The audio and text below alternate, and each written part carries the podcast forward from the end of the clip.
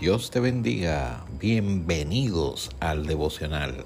Este podcast ha sido creado con la intención de iniciar el día en contacto con Dios a través de la poderosa, inerrante, infalible palabra de Dios. Toda la escritura es inspirada por Dios y útil para enseñar, para redarguir, para corregir, para instruir en justicia. El devocional está en el aire.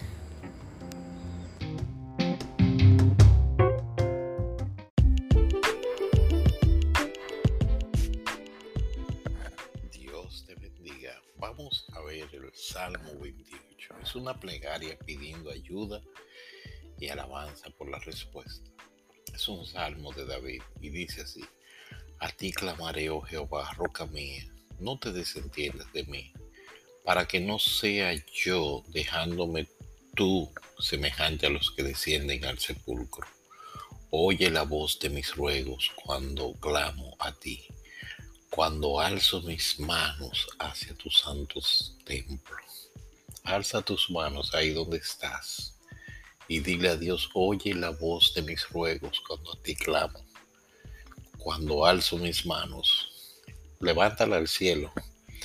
Cuando alzo mis manos al cielo, no me arrebates juntamente con los malos y, y con los que hacen iniquidad, los cuales hablan paz con sus prójimos pero la maldad está en su corazón.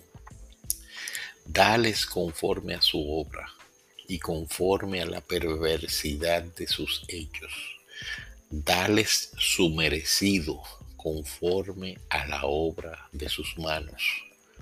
Por cuanto no atendieron a los hechos de Jehová ni la obra de sus manos, Él los derribará y no los edificará Bendito sea Jehová, que oyó la voz de mis ruegos. Jehová es mi fortaleza y mi escudo. En él confió mi corazón y fui ayudado. Repite eso. Jehová es mi fortaleza y mi escudo.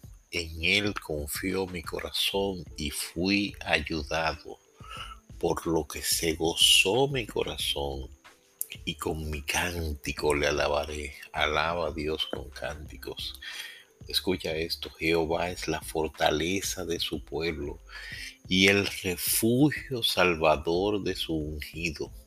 Salva a tu pueblo y bendice a tu heredad y pastorealas y susténtales para siempre. Que Dios te bendiga y que seas sustentado y pastoreado o pastoreada por Dios. Muchas bendiciones. Hemos leído el Salmo 28. Deja que la palabra de Dios te ministre. Vuelve y léelo tú en tu casa, solo, sola. Lee este capítulo y verás cómo Dios te va a bendecir.